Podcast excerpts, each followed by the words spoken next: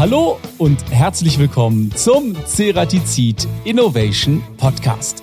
Unser Thema heute Green Team, das Dream Team in drei Schritten zur Weltspitze. Ja, wir sind heute mit unserem mobilen Podcast-Studio auf der AMB in Stuttgart und stellen euch heute das Green Team der Uni Stuttgart vor und die Besonderheit des diesjährigen Projektes. Wir schauen uns zum einen die Werkzeuge und zum anderen die Bauteile an, die bei der Realisierung des neuen Rennwagens für die Formula Student Rennserie im Einsatz waren. Wir erfahren, welche besonderen Erfolge das Team schon feiern konnte, welche Rekorde sie in Zukunft noch brechen wollen und warum Sponsoring eine große Rolle spielt, um in Zukunft vielleicht sogar an Rennen in Australien und Asien teilnehmen zu können. Heute mit dabei Projektleiterin Marketing und Media Green Team Katharina Siebecke, Teamleader und Head of Mechanics Green Team Oliver Spengel und Projektmanager Ceratizid South Europe Tim Haudeck. Ich freue mich sehr aufs Gespräch und euch jetzt viel Spaß beim Zuhören. Hallo Katharina, hallo Olli, hallo Tim, schön, dass ihr da seid. Stellt euch doch mal ganz kurz vor. Hi, also ich bin die Katharina. Ich bin beim Green Team der Uni Stuttgart und meine Hauptaufgaben sind alles im Managementbereich, aber vor allem im Fokus Social Media und unser Marketing. Okay, das ist ja heutzutage auch ganz wichtig. Olli, was machst du? Hi, ich bin Olli. Ich bin dieses Jahr Teamleiter beim Green Team und betreue den ganzen Bereich Mechanik, das heißt die mechanischen Subteams. Genau. Auch nicht weniger wichtig. Tim, dich kennen wir schon. Richtig. Ich bin Projektleiter bei der Firma Ceratizid. Okay.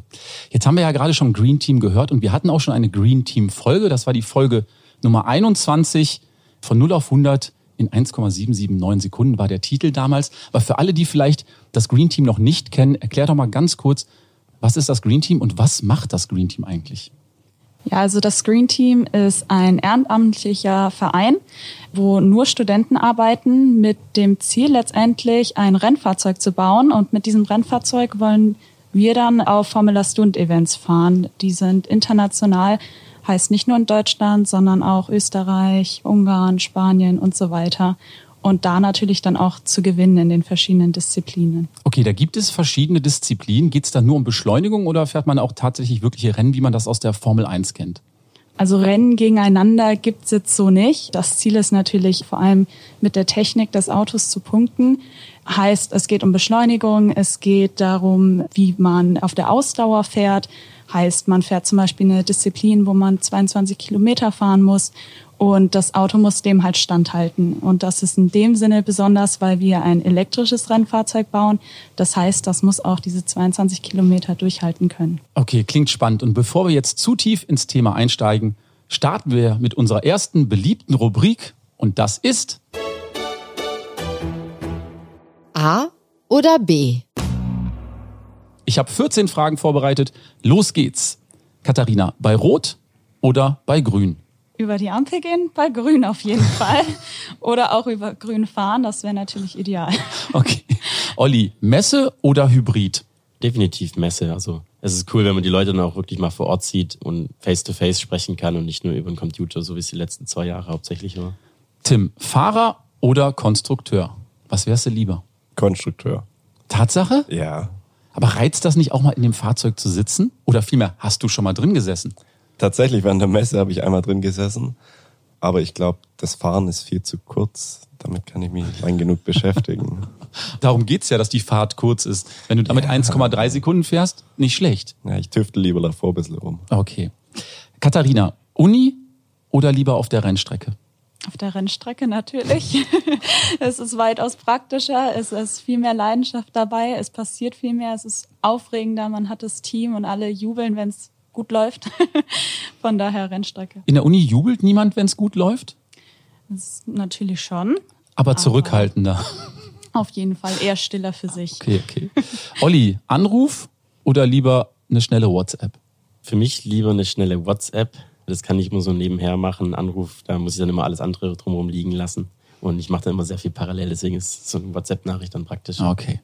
Tim, Mario Kart oder lieber eine schöne Formel 1 Simulation? Äh, Mario Kart. Lieber mal eine Banane schmeißen, ne? Schon. Das ist irgendwie spannend. Ja. Macht mehr Spaß. Katharina, heute oder morgen? Heute, Also alles, was man morgen machen kann, kann man auch heute machen und dann hat man es hinter sich. Okay, das merke ich mir. PS oder Pedale, Olli? Pedale. Tatsache. Definitiv, Ja. Bist du ein Radsportfan? Ja, ich bin an sich großer Sportfan, egal welche Disziplin. Also Also Pedale für dich das Richtige. Tim, Topspeed oder Acceleration? Topspeed. Fährst du gerne schnell? Ja, definitiv. Das war ein deutliches Ja, jetzt frage Ja. ich nicht weiter. Katharina, in die Zukunft oder lieber in die Vergangenheit reisen können? In die Vergangenheit. Das kam schnell, da haben viele schon lange nachgedacht. Lieber in die Vergangenheit? Ja. Was ich, ist daran so reizvoll? Ich möchte nicht wissen, was in meiner Zukunft so kommt. Das ist aufregend, das nicht zu wissen und Hm. lieber dann in vergangene schöne Ereignisse mal zurückblicken. Ja, okay, ist spannend. Olli, additiv oder lieber konventionell? additiv, würde ich sagen. Ist einfach mehr Freiheitsgrade, kann sich mehr austoben mit der Konstruktion selber. Mhm. Ist die Zukunft, ne? Tim, Alu oder Carbon? Alu, definitiv. Ja, Ja, voll. Aber ist das Fahrzeug nicht hauptsächlich aus Carbon? Das mag sein, aber ich finde Alu einfach cooler. Bist mehr so der Alu-Typ. Ja. Okay. Katharina, Strand oder Berge? Oh, das ist jetzt schwieriger. Jetzt zur Zeit eher Berge, weil am Strand war ich erst. Okay. Und letzte Frage, und das ist eigentlich eine Klassikerfrage bei uns im Podcast. Innovation oder Tradition, Olli? Innovation mit ein bisschen Tradition.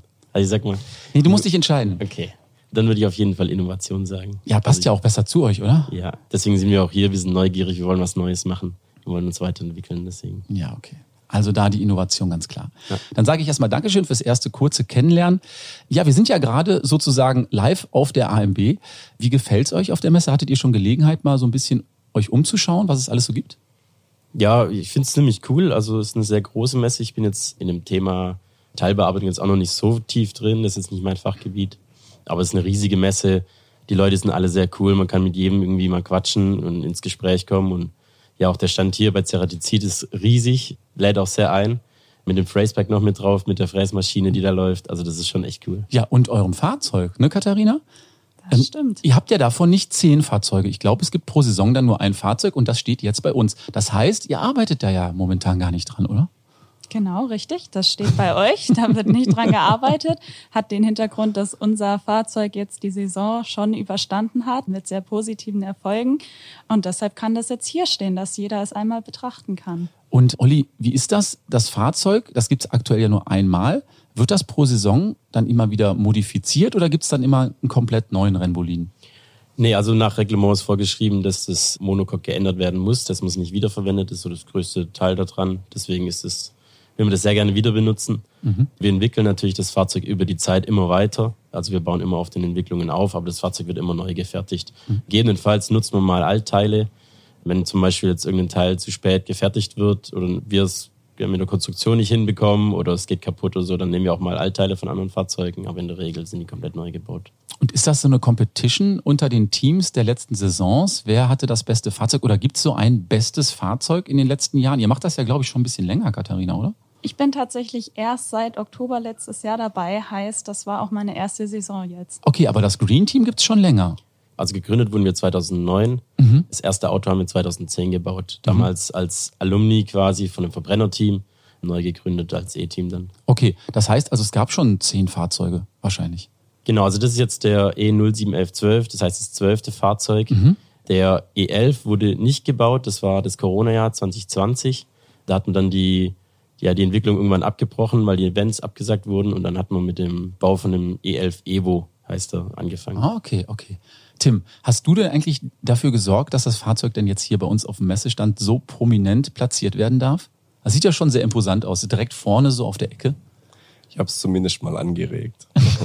Bei den richtigen Leuten. Und es wurde umgesetzt. Wie Ja. gefällt dir die Messe bis hierhin? Du bist ja wahrscheinlich auch Mega. schon ein paar Tage da, oder? Ja, also die letzte AMB war für mich lange nicht so gut besucht. Dieses Jahr merkt man einfach, dass jeder mal wieder raus will, trifft tausend Leute, die man kennt von anderen Firmen und Kunden und ja, das ist echt eine coole Sache wieder. Tausend Leute ist wirklich ein gutes Stichwort, Ja. denn auf dem Ceratizid-Stand ist wirklich immer proppenvoll. Ich weiß Abartig, nicht, wie ja. Mhm. viele Menschen da permanent auf dem Stand sind und man merkt das auch tatsächlich, dass Messe wieder ein großes Thema ist. Ja. Ich glaube, das ist ja auch eine der ersten großen Messen wieder für euch, wo ihr auch wieder in, in diesem Umfang ausstellt. Also ich kann nur sagen, Riesenzuspruch und natürlich auch großes Interesse für euer Fahrzeug. Wir werden ja immer gefragt, kann man damit mal fahren?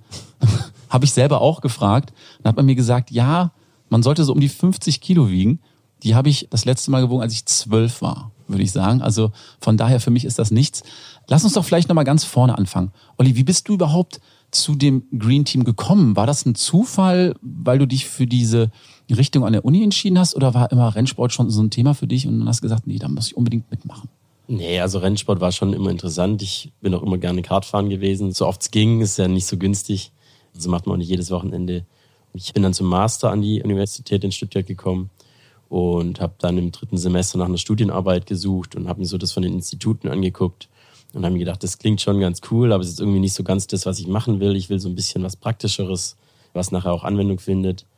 Und dann habe ich Dream Team gesehen, habe mir die Webseite mal angeguckt und habe mir überlegt, so das wäre doch ein cooles Thema da mitzumachen und dann, wenn ich es dann noch als Studienarbeit nutzen kann, wäre doch perfekt. Und zack, Teamleader. Nee, tatsächlich nicht. Also ich bin, so schnell ging es nicht.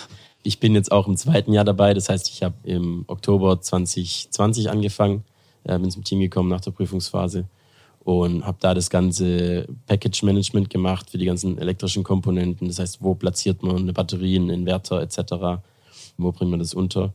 Habe darüber dann auch meine Studienarbeit geschrieben und bin dann jetzt dieses Jahr Teamleiter geworden. Okay. Und ihr habt schon viele tolle Erfolge eingefahren. Sprechen wir später nochmal drüber. Tim, wir haben ja schon vor einiger Zeit in der ersten Green Team Episode zum einen über das Fahrzeug gesprochen, aber auch über die Zusammenarbeit mit der Uni und mit den Studenten. Hat sich da einiges verändert? Seid ihr da noch enger in der Zusammenarbeit? Genau.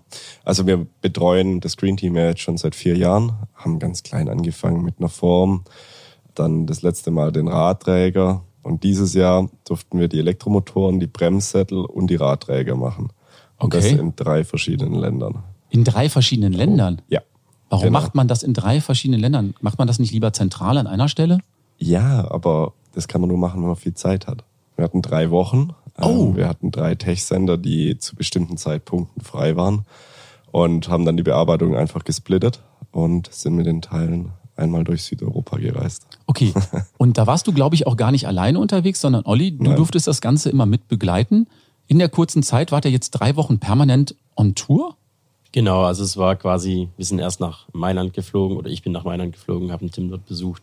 Dort haben wir die erste Bearbeitung gemacht, dann ging es wieder zurück und zwei, drei Tage später ging es dann wieder ins nächste Land. Und was war für dich das Spannendste auf der Tour? Ich fand alles spannend. Also an sich so dieses ganze Chat-Setten, sage ich mal so, das war echt cool zu sehen, mal zu erfahren, die unterschiedlichen Städte auch zu sehen und auch die Leute dort kennenzulernen. Die jetzt sind ja auch ganz unterschiedlich. Also wenn man jetzt in Paris ist, sind es andere Leute wie in Mailand, auch vom Charakter her. Und es war echt cool, da die alle kennenzulernen und das so ein bisschen mitzusehen. Ihr hattet ja einen gewissen Zeitdruck. Tim, habt ihr das dann in den drei Wochen auch alles so hinbekommen, wie ihr euch das vorgenommen habt? Tatsächlich haben wir einen Zeitplan echt eingehalten, wäre gar nicht anders möglich gewesen, weil die Maschinen danach schon wieder belegt waren. Okay. Von daher gab es da auch keine Diskussion. Wie wir es uns vorgestellt haben, ja. Ja, Also also im Endeffekt haben wir alles hingekriegt, klar mit Extrameile, aber alles gut. Katharina, ich glaube, du warst leider nicht mit dabei bei dieser Jet-Set-Geschichte, aber du hast das wahrscheinlich interessiert verfolgt, oder? Ja, besonders technisch gesehen ist man da natürlich interessiert, was da passiert. Und es ist natürlich auch nicht die Norm, dass dann ein Teammitglied unterwegs ist und auf so spannender Reise ist. Also das Team war absolut interessiert, was die da machen. Ja, aber wichtig war natürlich auch, als der Olli dann zurückgekommen ist, hat er dann die entsprechenden Teile mitgebracht. Ja, die habe ich zum Glück mitbringen können. Also es hat alles echt gut funktioniert. Ich bin auch echt froh, dass ich dabei gewesen bin, weil man dann halt wirklich an der Maschine stehen kann und wenn irgendwas nicht optimal läuft oder so oder ein bisschen unklar ist, dann kann man halt direkt miteinander reden am Bauteil und eine Lösung finden. Ja, das war schon echt Gold wert, dass ich da dabei sein konnte. Schönes Stichwort Bauteil. Tim, lass uns noch mal ganz kurz zu den Bauteilen kommen. Was waren das für Bauteile und wo wurden die im Einzelnen gefertigt? Also wir haben den Radträger, die Bremssättel und die Motorgehäuse zersparen dürfen dieses Jahr. Die wurden vorab von der Firma Renishaw gedruckt, dann an uns geliefert. Die Radträger hatten wir in Spanien und Italien. Und die Motorgehäuse und Bremssättel, die sind allein in Paris gelaufen. Okay. Und das sind ja nur einige wenige Bauteile, die zu einem solchen Fahrzeug gehören. Und da habe ich direkt eine schöne Schätzfrage für euch. Die Schätzfrage. Aus wie vielen Teilen besteht ein herkömmliches Fahrzeug im Schnitt? Was schätzt ihr? Habt ihr eine Idee? Ich glaube, es sind so über 200.000. Olli sagt, es sind über 200.000 Teile bei einem herkömmlichen Fahrzeug. Ja. Was sagt denn die Katharina? Ich sag jetzt mal ganz spontan 180.593. 180.593 Teile ganz genau. Bist du dir sicher? Total. Tim, was sagst du? Ich würde auf 220.000 gehen. 220.000 Teile. Die Auflösung kommt natürlich wie immer am Ende des Podcasts. Wir dürfen also gespannt bleiben und alle ZuhörerInnen dürfen natürlich auch gerne mitraten. Ich selber hätte noch ein bisschen anders geschätzt, weil ich finde, 200.000 Teile ist echt viel. Ich bin froh, dass du einen Olli zuerst gefragt hast, da kann ich mich ein bisschen anpassen. okay, alles klar. Lass uns nochmal zu den Bauteilen zurückkommen. Welche der drei Bauteile waren eigentlich am anspruchsvollsten und wieso?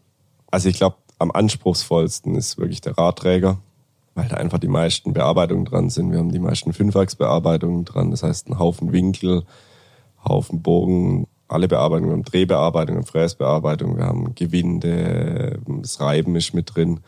Das ist wirklich das komplexeste Bauteil der drei. Okay, und warum ist das so komplex? Kannst du da noch mal ein bisschen detaillierter beschreiben, was da die Herausforderung für euch war?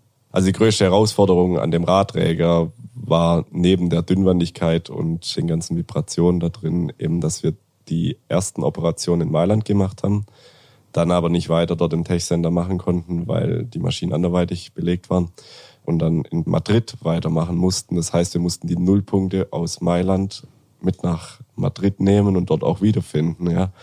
Und das war gar nicht so einfach. Also Mailand oder Madrid, das hatten wir schon mal im Fußball, glaube ich. Ne? Hauptsache ja, ja, Italien. Ne? Hauptsache Italien, ja. Aber Gibt es bestimmt Schlimmeres. Sag mal, habt ihr denn die ganze Zeit dann im Technical Center auch wirklich verbracht vor Ort? Ja, wir waren schon die meiste Zeit vor den Maschinen beziehungsweise am Programmieren, haben dann aber auch einmal eine Spannvorrichtung bauen müssen und dafür in Mailand Schrauben gebraucht, die wir nicht vorrätig hatten. Was macht man da? Man geht sicherlich nicht in den Baumarkt, oder? Richtig, weil ich hätte nicht mal gewusst, wo einer ist. Ja. Jetzt hat's aber zwei Straßen weiter, so ein, wir würden sagen, so ein Tante-Emma-Laden mit Schrauben. Ja. Kann man sich dann vorstellen, da steht da so ein älterer Italiener der spricht sehr gut Englisch oder Deutsch. Sind wir dann hingegangen mit einem deutschen Tabellenbuch, haben Bilder gezeigt und gezeigt, was wir wollen. Mit dem Messschieber und es hat dann am Ende alles funktioniert. Tatsache? Ja, ja. Okay. Tim, du hast gerade nochmal die Schwierigkeiten bei den Nullpunkten erwähnt. Was genau war da das Problem? Also zum einen mal ist ja immer nicht ganz so optimal, wenn man Teil von der Maschine abspannt und in gleicher Position wieder irgendwo anders aufspannen will haben wir aber ganz gut gefixt. Wir haben Nullpunkt-Spannsysteme von Kressel verwendet. Das größere Problem war aber, wir haben in der CAM-Programmierung den Nullpunkt vom Werkstück verwendet. Ja. Jetzt hat dieser Nullpunkt eine ganz kleine, leichte Neigung gehabt von ein, zwei Grad. Dadurch hat es uns alle Maße verschoben, was man aber gar nicht so gesehen hat, weil ein, zwei Grad nicht so viel waren ist leider erst recht spät aufgefallen, als wir in der Maschine standen und dann ein paar ungerade Maße auf dem Display standen, wo eigentlich gerade Maße stehen sollten. Konnten wir dann fixen, mussten wir neuen Nullpunkt aufs Werkstück legen. Ja. Wie viel Zeit hat das gekostet? Ah, so einen halben Tag bis Tag, würde ich fast sagen. Olli hat dann auch nochmal kräftig mit dem Green Team gesucht, wo es herkommt. Sie haben den Fehler auch gefunden. Oder was heißt den Fehler, aber den Grund dafür auch gefunden. Weiß nicht, Olli, also die Problematik ist, wir konstruieren die Bauteile nicht für sich allein stehend, sondern an einem Fahrzeug. Das heißt, in einem Gesamtfahrzeug im Modell drin. Und das Fahrzeug wird natürlich schon in einem gewissen Setup modelliert. Das heißt, es hat schon Spur und Sturz auf der Achse drin. Und so wurde auch der Radträger dann entsprechend konstruiert. Und dadurch lag der halt leicht schief im Raum drin. War so jetzt nicht gesehen auf den ersten Blick. Und es war halt dann dass der Nullpunkt dann irgendwie so ein paar Zehntel verschoben war. Okay, das heißt also, wenn der Tim dann sagt, ja, wir haben hier so ein, zwei Grad Abweichung, dann sagst du nicht, naja, komm, bauen wir das jetzt mal ein und gucken. Also man weiß schon vorher, das muss so präzise sein, um letztendlich auch Erfolge einzufahren, dass das Fahrzeug richtig reagiert für den Fahrer. Ja, genau. Also dadurch, dass wir sehr dünne Wandstärken haben in der ganzen Struktur, ist es halt das Problem, wenn man dann eine gewisse Verkippung hat und eine Verschiebung, dass dann zu viel Material weggenommen wird und dann hat man statt zwei Millimeter Dicke nur noch anderthalb Millimeter. Das sind dann schon 25 Prozent von dem Material an der Stelle und das kann dann doch auch kritisch werden. Und gerade bei einer Verschiebung hat man halt das Problem, dass die ganzen Kinematikpunkte vom Fahrzeug nicht mehr stimmen. Mhm. Wurde der mhm. jetzt komplett neu entwickelt oder habt ihr da wieder aufgesetzt auf den alten Erfahrungen, die ihr gemacht habt? Klar, wir haben all die Erfahrungen wieder nutzen können. Die ganzen Anschraubpunkte und sowas waren eigentlich identisch. Nur war er eben dieses Mal wesentlich optimierter und leichter. Also den Radträger kannten wir so schon, wurde aber dieses Jahr extrem Topologie optimiert. Ja. Okay, du hast eben den Begriff Topologie optimiert gebracht. Mhm. Kenne ich so nicht. Kannst du das mal kurz beschreiben? Um was geht's da genau? Topologie optimieren, kann man es vielleicht verkürzt sagen, man haut jegliches Material weg, was nicht benötigt wird später für die Verwendung vom Bauteil. Okay. Olli, kannst du das ein bisschen besser beschreiben, dass das so auf der Tonspur irgendwie ein bisschen greifbarer wird? Das ist ein schwieriger Begriff, ist auch sehr neumodisch. Ich beschreibe es gerne oder ich vergleiche es gerne mit einem Baum. Bei einem Baum ist es auch so, die Wurzeln wachsen dahin, wo sie hin müssen, nämlich mhm. da, wo mhm. die Nährstoffe herkommen. Und bei dem Bauteil ist es eben so, dass das Material nur dort ist, wo auch wirklich Kräfte langgeführt werden, dass man halt bei möglichst geringem Gewicht die Funktionalität erhält und eine möglichst hohe Steifigkeit hat. Habt ihr da auch wieder Sonderwerkzeuge eingesetzt in der Produktion? Ja, wir haben das gleiche Urachs-Aufsatzwerkzeug, das wir schon letztes Jahr verwendet hatten, wiederverwendet. Nur hatten wir jetzt in Südeuropa eben keine Urachse auf der Maschine. Das heißt, wir haben uns einen Klotz gemacht, einen Halter, mhm. um es auf einen Revolver von der Drehmaschine zu spannen und haben die Bearbeitung einfach umgedreht. Also man muss da auch ab und zu mal wirklich improvisieren. Ja. Das geht genau. nicht immer ganz nach Plan. Genau, genau. Okay. Tim, und wenn so ein Bauteil dann fertig ist, mhm. ist das dann direkt schon final oder muss man da immer mal nacharbeiten oder nachjustieren? Du meinst jetzt nach dem Drucken oder nach der Zerspannung? Nach dem Drucken und nach der Zerspannung. Also nach dem Drucken müssen wir auf jeden Fall nachbearbeiten, ja. Nach dem Zersparen nochmal nachbearbeiten ist meistens nicht so gut, weil dann war was falsch. Ja. Aber dann gibt's ja vielleicht mal Feedback vom Olli und vom Team. Ja, das Richtig. hätten wir gerne anders. Muss man dann wieder zurück nach Mailand? Ja, in dem Fall war es einmal auch so. Also am Motorgehäuse haben wir noch eine größere Phase unten gebraucht. Die haben wir dann tatsächlich nochmal in Mailand, die habe ich sonntags mitgenommen und freitags wieder gebracht. Okay, okay, okay. Ja. Dann lass uns doch mal ganz kurz zu den Bremssätteln kommen. Waren die auch so problematisch? Nee, Bremssättel ging eigentlich. Da hatten wir eher ein Offset-Thema. Das heißt, es war nicht genug Aufmaß drauf. Haben aber geregelt, indem wir den ganzen Nullpunkt ein bisschen verschoben haben, den ganzen Sattel einfach tiefer gesetzt haben, die Einstiche und so innen drin. Das hat funktioniert. Durch das, dass man sich vorher Gedanken gemacht hat, wie man das Ding spannt, konnte man das auch wirklich richtig gut in einer Spannung bearbeiten. Okay. Teil. Wie bist du auf die Idee gekommen, das so zu machen? Ich habe mir einfach überlegt, wie ich das Ding in Schraubstock kriege, ohne eine große Sondervorrichtung. Es kann, kann so einfach sein, Olli, oder? Wenn du dann mit dem Tim zusammenarbeitest, also du bist ja jetzt kein Zerspaner von Haus aus, dann will man doch auch ein bisschen mitarbeiten oder auch mitreden können. Oder kannst du immer nur sagen, ah, ich hätte das gern final sehr, sehr dünn, sehr, sehr leicht und es muss so und so funktionieren? Wie läuft das? Ja, optimalerweise so. Ich sagte Tim, ich brauche bitte das Bauteil und dann komme ich so zurück. Nee, also es war schon interessant. Ich habe mir tatsächlich ein bisschen schwer getan, am Anfang alles so mitzuverfolgen, weil ich ja auch nicht in dem Thema drin stecke. Und wenn der Tim dann an der Maschine steht und da am Wursteln ist, dann ist für mich ein bisschen schwierig, den Überblick zu behalten, was passiert. Aber ich habe dann ja mit der Zeit auch ein bisschen mich reinfuchsen können, sage ich mal so. Und wir haben uns da viel ausgetauscht, wie man welche Bearbeitung denn macht. Und gerade wenn es um die Funktionalität vom Bauteil geht, kenne ich mich natürlich aus und weiß, was dann irgendwie eine Passfläche oder sowas genau machen muss, mhm. welche Toleranzen man hat. Mhm.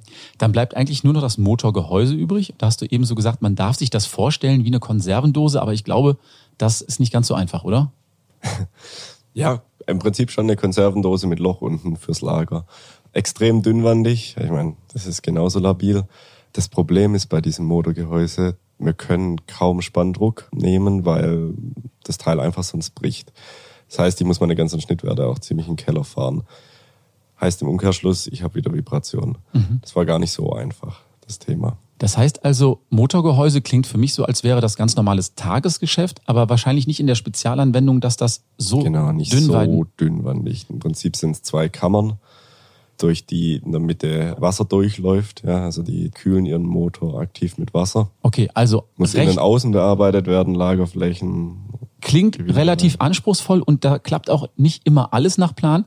Ich habe gehört, dass euch das dünnwandige Bauteil wirklich Kopfzerbrechen bereitet hat. Und mir wurde dazu eine kleine Audiodatei zugespielt.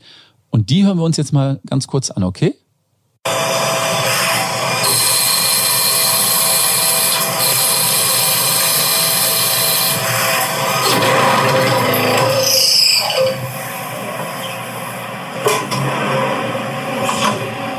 Okay, das hat sich nicht gut angehört, klang irgendwie nach Crash. Bevor wir aber verraten, was das für ein Geräusch war, mit Blick auf die Uhr schlage ich vor, dass wir das in einem zweiten Teil besprechen. Dann sage ich an der Stelle erstmal Dankeschön an Katharina, an Olli und an Tim. Und was genau passiert ist und ob das Green Team den Rennwagen noch rechtzeitig an den Start gebracht hat, darüber sprechen wir dann in unserem zweiten Teil. Ich sage erstmal Dankeschön fürs Zuhören und wie gehabt, wenn ihr noch Anregungen, Informationen und Vorschläge für uns habt, wer auch vielleicht mal Gast in diesem Podcast sein sollte, gern eine E-Mail an teamcuttingtools.ceratizid.com. Natürlich freuen wir uns auch immer über eine positive Bewertung auf den gängigen Podcast-Portalen.